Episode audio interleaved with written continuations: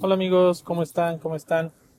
Bienvenidos. Estamos empezando con este nuestro primer episodio de este podcast deportivo con la intención de cada semana poder platicar de algún tema de, interés, algún tema eh, de algo que esté pasando en ese momento, que haya pasado en esa semana y poder indagar un poco en lo mismo, ¿no? Poner sobre la, sobre la, la mesa diferentes puntos de vista y bueno, poco a poco ir, ir este, teniendo algún invitado, algo que nos pueda, nos pueda empapar con, con su expertise y poder tener diferentes, diferentes opciones, diferentes opiniones.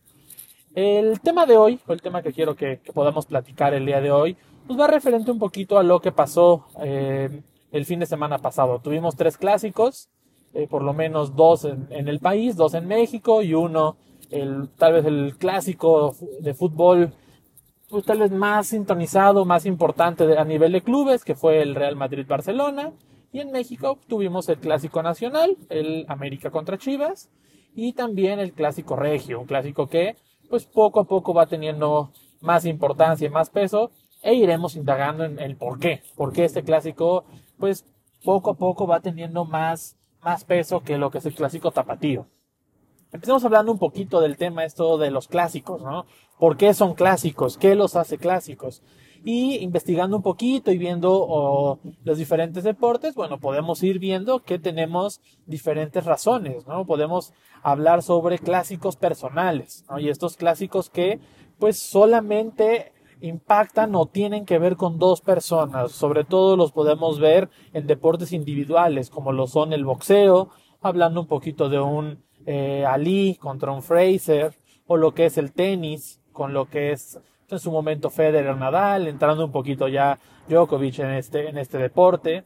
Y bueno, indagando un poco en lo que es el boxeo, tenemos pues estas rivalidades que se han ido dando por momentos, ¿no? Que, duran un momento, como lo fue Pacquiao Márquez, como lo fue Triple G Canelo, como lo quisieron hacer las televisoras en su momento con Canelo y, y el Junior, con Julio César Chávez Jr., que bueno, no llegó a despuntar como, como se esperaba. Estas rivalidades realmente les podemos hablar de un principio y un fin. Son rivalidades, son clásicos que eh, duran lo que dura la carrera del deportista y no más al no ser clubes, al no ser equipos nacionales, eh, no, no, no, no, generan más que lo que dura la carrera del, del, del personaje que está involucrado. Entonces, pues sí, trascienden, se habla de ellas, impactan en el deporte, dejan una marca, pero quedan hasta ahí. Hablando un poquito de lo que son los clubes, entran ya diferentes deportes y podemos hablar tal vez del baloncesto. Cuando hablamos de baloncesto tenemos que remontarnos a la época de eh, Magic Johnson y Larry Bird. Estamos hablando de esta rivalidad entre los Lakers de Los Ángeles y los Celtics de Boston. Rivalidades que chocaron en varias finales, pues dos realmente gigantes de la industria que eh, marcaron un antes y un después en el, baloncesto.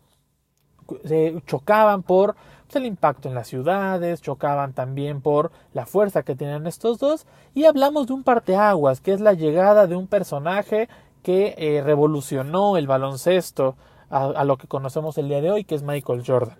Al llegar Michael Jordan, esta rivalidad no es que pase segundo término, pero los ojos del mundo del, del básquetbol se centran en lo que hace Michael Jordan y los Bulls y empiezan a encontrar otra vez esta rivalidad, sí de equipos, pero de Jordan contra otros, ¿no? Lo que era Jordan y Magic Johnson con lo que ocurre en, eh, en la selección de Estados Unidos para las Olimpiadas, pues esta cuestión de los Bulls con los Pistons, este, este juego agresivo de de, Detroit contra es un juego un poco más vistoso de lo que eran de que eran los Bulls de Chicago, ¿no? Y entonces ya se empiezan a dar esas rivalidades ya por, por clubes, ¿no? Dentro del baloncesto hablamos también, actualmente tenemos la LeBron Curry.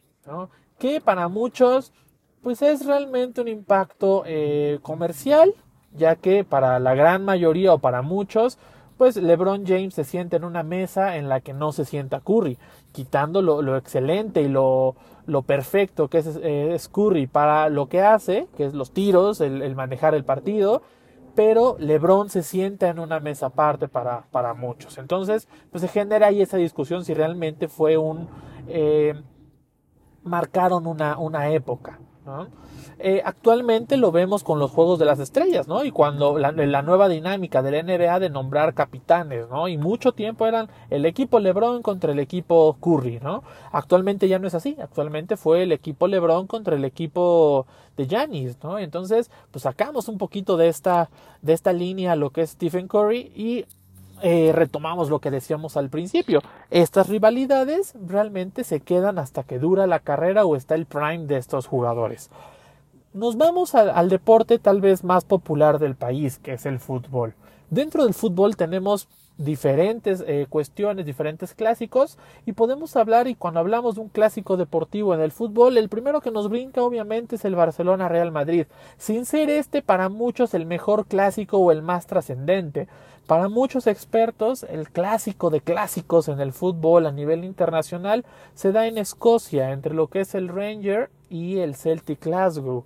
Equipos que chocan porque sí, tal vez son los más importantes dentro de, del deporte del fútbol en Escocia, pero también hablamos de un choque político y social, hablamos de el equipo de los católicos contra el equipo de los protestantes y cómo pues este choque deportivo viene por un choque social, un choque de, creyentes. Y entonces ha trascendido y es un, es un, es un partido de alto impacto, es un partido de riesgo a nivel, a nivel local, pero también conocido a nivel global.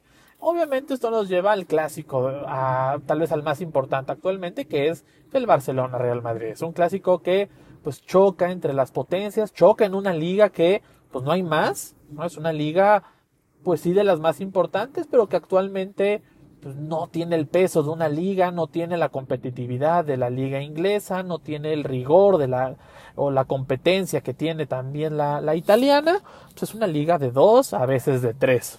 Y es una liga que, pues cuando llegan a chocar Real Madrid-Barcelona es cuando muchas veces se define la liga, a no ser que haya tropiezos como los que se está dando ahorita el Madrid o los que en su momento se da el Barcelona con Kuman. ¿no? Son, son son equipos que buscan impactar sí en el mundo internacional, sí en la liga, pero ser mejor que el otro. Yo contrato a uno, yo, yo tú contratas a otro.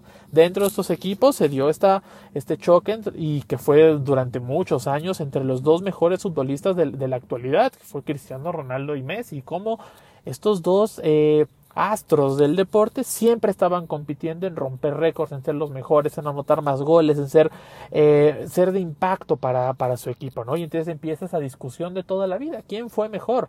Ronaldo Messi, habrá quien pueda decir que uno, habrá quien, eh, habrá quien pueda decir que otro, habrá quien meta pelea, habrá quien meta Maradona. Bueno, no, sería una discusión para, para otra ocasión, ¿no? Los número uno en sus deportes. Pero los clásicos van más allá.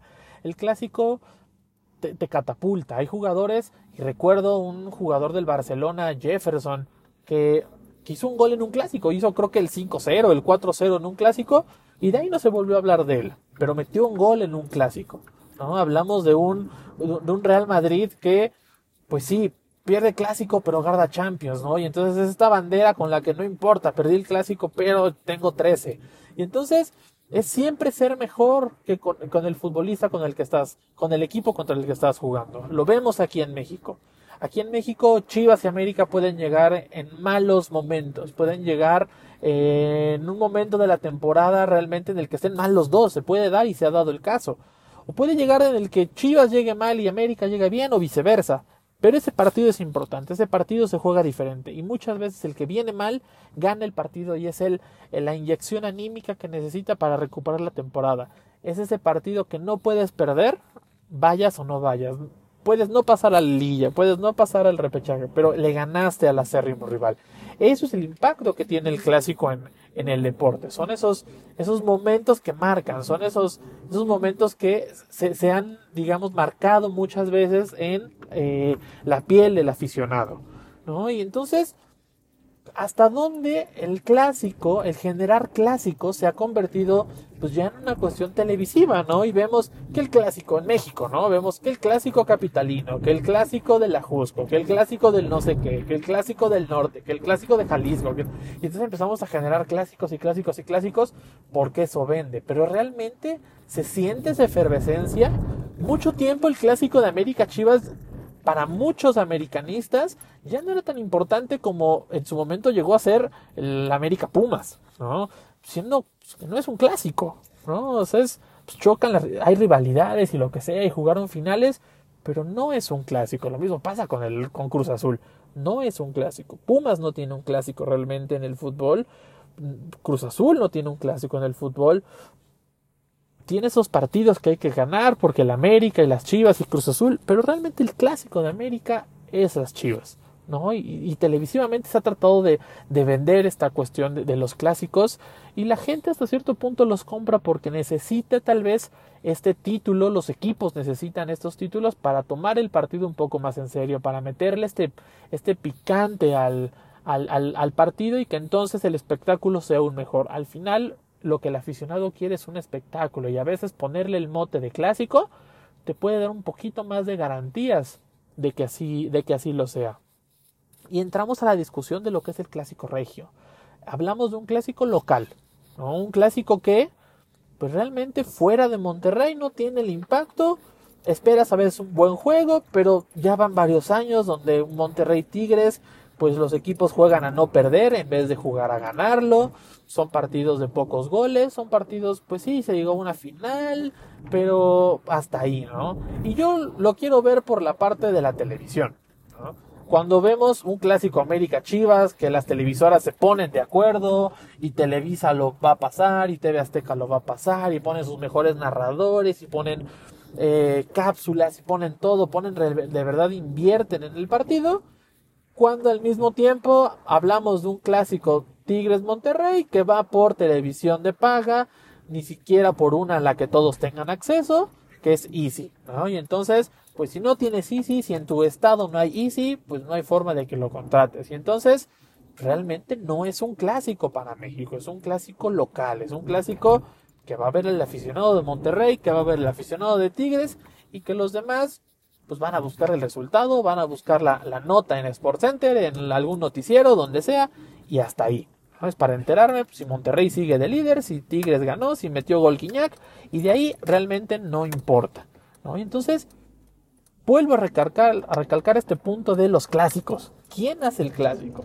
Entonces, últimamente, ¿se necesitan los clásicos? Probablemente sí. O sea, últimamente necesitamos estos choques, seguramente sí, y lo vemos en otros deportes. Hablábamos del boxeo, el boxeo se está quedando sin estas estrellas que choquen, ¿no? se está quedando sin estos, sin estos boxeadores que tengan una rivalidad y que tengan la pelea 1, 2, 3, 4 y que de repente gane uno y con la polémica gane el otro, se está quedando sin estas, sin estas opciones. Lo vemos con el tenis, es un deporte que al mismo tiempo también se está quedando sin estas figuras.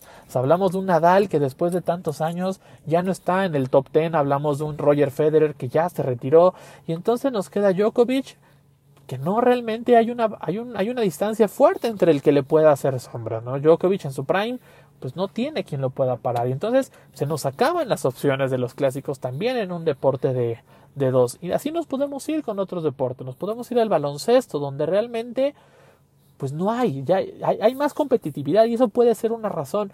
Pero están los clásicos locales, ¿no? Y nos regresamos a por ejemplo, lo que pasa mucho en Estados Unidos, estos clásicos de ciudades, estos clásicos de tradición, como lo puede ser en el béisbol, ¿no? El clásico de Yankees eh, Red Sox, ¿no? Un clásico que va de años y años, se habla de Babe Ruth, se habla de esta final eh, histórica para, para Boston, y estos partidos que pesan, que sí, sí da gusto al aficionado de Yankee que lo gane, sí da gusto al aficionado Media Roja ganar, pero que son clásicos que ahí quedan, ¿no? Entonces, el deporte va necesitando estos clásicos, el deporte va buscando cómo generar que la gente quiera ver el deporte, que la gente decida pasar una, dos, tres horas viendo el deporte.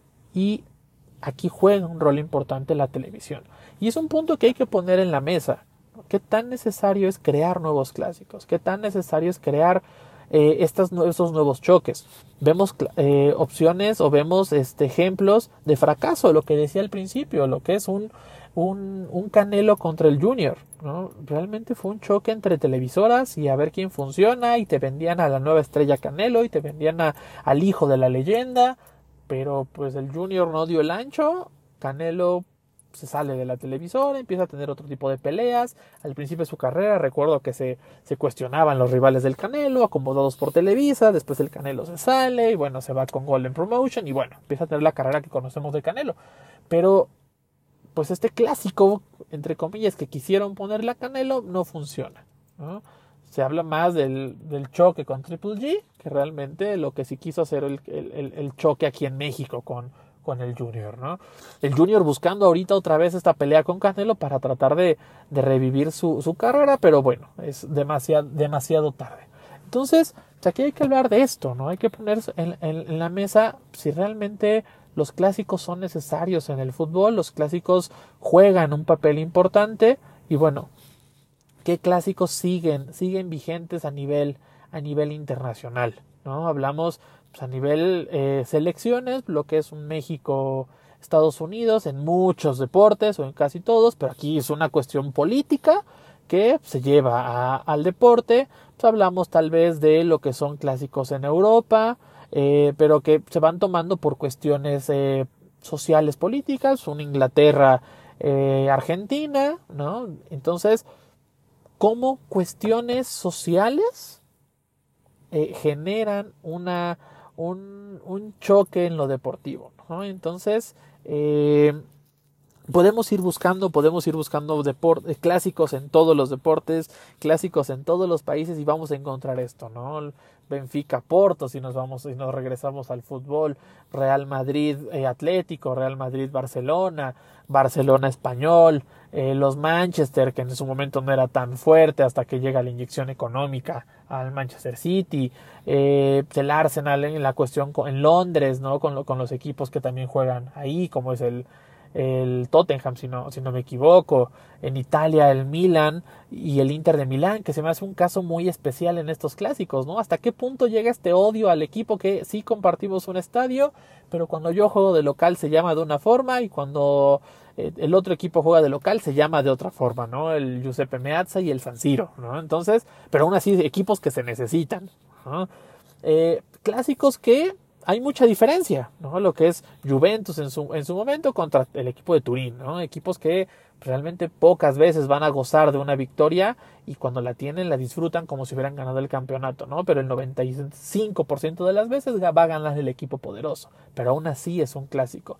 Y nos podemos ir recorriendo todos los países, el famoso, el mal llamado a mi parecer clásico del tráfico, ¿no? Ahorita el Galaxy contra el LA bueno, ¿no? Un clásico que poco a poco va tomando este peso con las estrellas que van trayendo la, la MLS y cómo es que pues así es como van tratando de generar este impacto en, en, en el aficionado, el nuevo aficionado al soccer en, en Estados Unidos, ¿no? Trayendo esas estrellas que, que choquen. Entonces, pues bueno, no podemos ir hablando de clásicos, podemos ir indagando entre, entre ellos y podemos ir encontrando cómo pues, unos son duraderos y unos simplemente terminan cuando eh, se deshace este, este equipo o acaba la carrera del principal el principal este protagonista del mismo si es que hablamos de un deporte individual o de una estrella dentro de ese equipo no entonces eh, pues bueno el tema de hoy justo es eso es eh, cómo los clásicos han ido cambiando el deporte, qué genera un clásico y vamos encontrando que la cuestión política social tiene un impacto, un impacto fuerte. ¿Los clásicos son necesarios? Sí, lo vemos con las, las ligas en Estados Unidos de soccer. Se tuvieron que generar o crear estos clásicos para que la gente empezara a involucrarse más y a sentir esta, esta rivalidad y querer participar dentro del deporte. Y hay clásicos que simplemente terminan y hasta ahí que ayudan a, la carrera de un protagonista y ahí quedan. Entonces, bueno, hasta ahí el tema de hoy, lo que quería que pudiéramos platicar. Poco a poco iremos creciendo un poquito en nuestro, en nuestro podcast. Eh, la propuesta para la siguiente semana es hablar un poquito de estos eh, atletas eh, transgéneros. Si es justo no es justo, la opinión, o no la opinión y un poquito la inclusión en el, en el deporte, tanto en, lo paralímpico como también el crecimiento del deporte a nivel, a nivel femenino, que creo que es algo que gracias a, a mucho trabajo y a mucha dedicación de, de las chicas está creciendo como debe de ser, hay mucho que hacer, pero bueno, qué tanto se puede hacer y gracias a qué es que está creciendo, ¿no? Entonces vamos a sacar este tema la, la siguiente semana, lo iremos, lo iremos platicando, eh, trataremos de sacar los videos cada semana, iremos invitando, invitando gente, si gustan ir compartiendo temas, los iremos, los iremos leyendo e iremos sacando más temas. Muchas gracias, espero que nos sigan, iremos creciendo poco a poco, un abrazo y hasta aquí el capítulo de hoy. Adiós.